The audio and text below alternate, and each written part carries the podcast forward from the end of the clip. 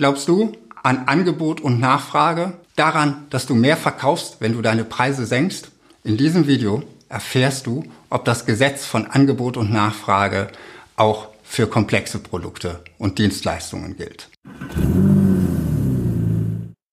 Hallo, schön, dass du zuschaust. Mein Name ist Markus Selders und ich helfe dir dabei, deine komplexen Produkte und Dienstleistungen einfacher zu verkaufen. Wenn ich mit Kunden oder als ehrenamtlicher Berater in unserem Aachener Businessplan-Wettbewerb mit Menschen spreche, dann höre ich schon mal so Sachen wie, hm, wenn ich die Preise erhöhe, dann ist die Hälfte meiner Kunden weg. Oder auch sehr gerne bei Gründern, wenn wir die günstigsten am Markt sind, dann werden die Kunden automatisch zu uns kommen. Aber stimmt das wirklich? Darüber spreche ich heute mit dir in diesem Video. Beginnen wir mit ein ganz klein bisschen Theorie zum Marktgleichgewicht aus Angebot und Nachfrage. Es gibt eine Angebotskurve und es gibt eine Nachfragekurve. Und wo sich die beiden treffen, da bildet sich der Preis. So einfach kann Theorie sein. Aber, das weißt du sicher noch aus der Uni oder aus der Schule, Theorie ist selten so einfach. Und darum gibt es auch in der Theorie eine Reihe von Annahmen, die erfüllt sein müssen, damit genau diese Bedingung erfüllt ist. Und bevor wir jetzt in meine praktischen Erfahrungen einsteigen, möchte ich ganz kurz mit dir über diese Annahmen sprechen. Eine ganz wichtige Annahme, damit dieses Gesetz von Angebot und Nachfrage gilt, ist der vollkommene Markt.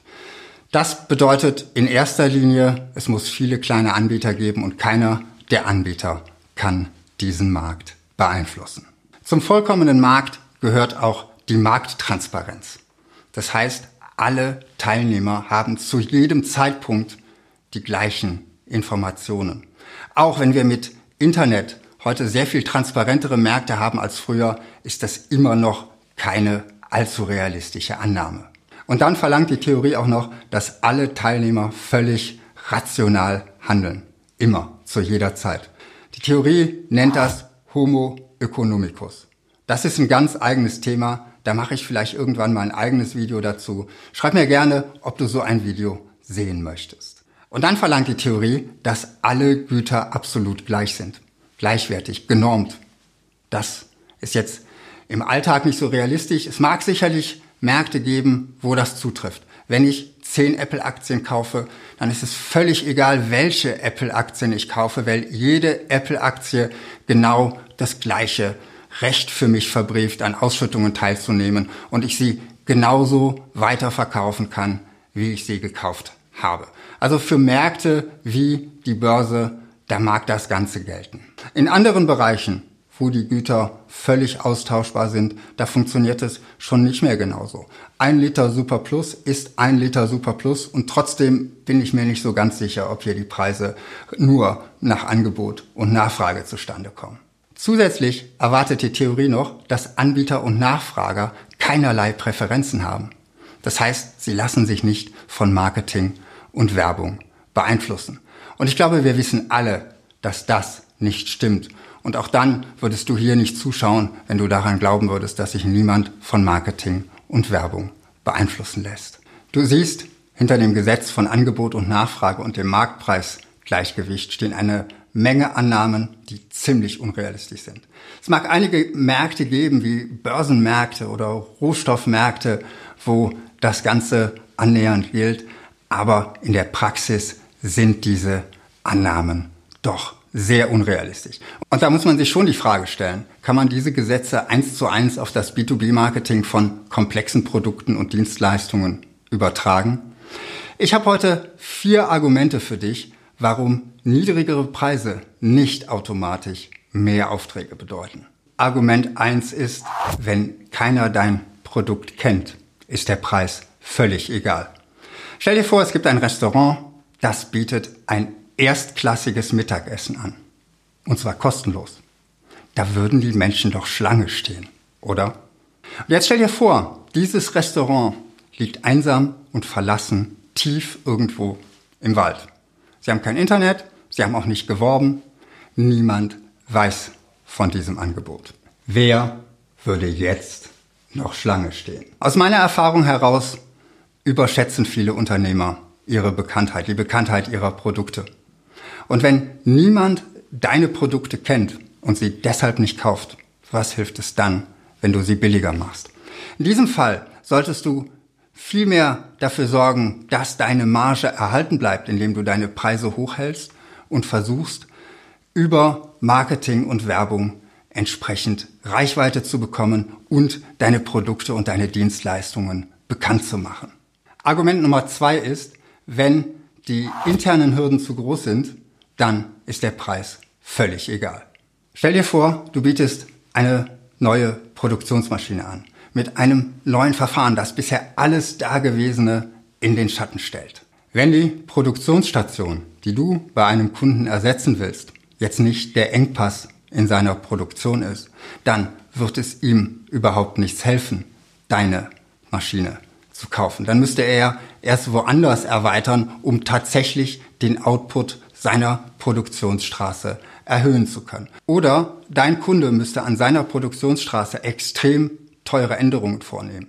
Oder er hat durch den Einbau deiner Maschine einen riesengroßen Produktionsausfall, weil die ganze Linie so lange stillsteht, dass am Ende der Produktionsausfall teurer ist als die Verbesserung, die deine Maschine ihm bringen könnte. Dann wäre deine Maschine für genau diesen einen Kunden auch geschenkt noch zu teuer. Versuche also zu verstehen, wie sich deine Produkte und Dienstleistungen in den Produktionsprozess deiner Kunden einfügen. Welche Widerstände und Probleme könnte es geben? Wie könntest du die lösen? Wie könntest du doch Nutzen bringen? Und wie könntest du die internen Kosten deiner Kunden senken? Argument Nummer drei, wenn deine Kunden deinen Nutzen nicht verstehen, dann ist der Preis völlig irrelevant. Stell dir vor, morgen ruft dich ein völlig Fremder an. Er bietet dir an, sich zwei Stunden mit dir zusammenzusetzen, um über deine Firmenversicherungen zu sprechen und zu schauen, ob man da vielleicht nicht doch irgendetwas verbessern kann. Würdest du ihn einladen oder würdest du ihn freundlich abwimmeln? Wahrscheinlich würdest du ihn freundlich abwimmeln, denn deine Zeit ist wertvoll und du weißt ja nicht, was dieses Gespräch für dich bringen würde. Außerdem würdest du wahrscheinlich nicht jeden x-beliebigen Telefonverkäufer an deine Firmenversicherungsverträge lassen. Weil dir wahrscheinlich das Vertrauen fehlt, ob dieser Mann, der dich da angerufen hat, kompetent ist, ob dieser Mann dir wirklich weiterhelfen kann, ob er vertrauenswürdig ist. Darum, gerade dann, wenn du Berater bist, es ist extrem wichtig, dass deine Kunden verstehen, welchen Nutzen du ihnen bringen kannst. Und wenn du deinen Kunden in ihren Augen wirklich großen Nutzen bringst, dann spielt der Preis eine völlig untergeordnete Rolle. Wenn du als Berater deine Leistung allerdings verschleuderst, dann kann das Kunden abschrecken. Denn nicht umsonst heißt es, guter Rat ist teuer und schlechter Rat kann noch viel teurer werden. Wenn du als Berater zu billig bist, dann schreien deine Preise, ich bin kein Experte. Was kannst du aber tun, wenn du als Berater merkst, dass sich deine hochwertige Dienstleistung, deine hochwertige Beratungsleistung, dein jahrelang angesammeltes Know-how nicht wirklich gut verkaufen lässt? Denk darüber nach, wie du den Nutzen, den du deinen Kunden bringst, besser formulieren kannst, wie du besser rüberbringen kannst, dass deine Leistung deinen Kunden einen Nutzen bringt. Und dann wird auch der Preis untergeordnet sein. Und schließlich Argument Nummer vier. Billige Preise heilen keine minderwertige Qualität. Ich gehe davon aus, wenn du hier zuschaust, produzierst du hochwertige und komplexe Produkte und Dienstleistungen und keinen minderwertigen Schrott. Aber trotzdem der Vollständigkeit halber, schau dir auch deine Produkte und deine Dienstleistungen an. Haben sie wirklich Premium-Qualität? Sind sie technisch und designmäßig auf der Höhe der Zeit? Investierst du genug in Forschung und Entwicklung? Denn natürlich besteht die Möglichkeit, dass deine Produkte und Dienstleistungen einfach nicht gut sind und sich deshalb nicht verkaufen. Versuche nicht, das mit billigen Preisen zu kompensieren, sondern arbeite an deinen Produkten und deinen Dienstleistungen. Mache sie richtig großartig. Und dann kommuniziere ihre Nutzen, damit deine Kunden sie mehr wollen als einen billigen Preis.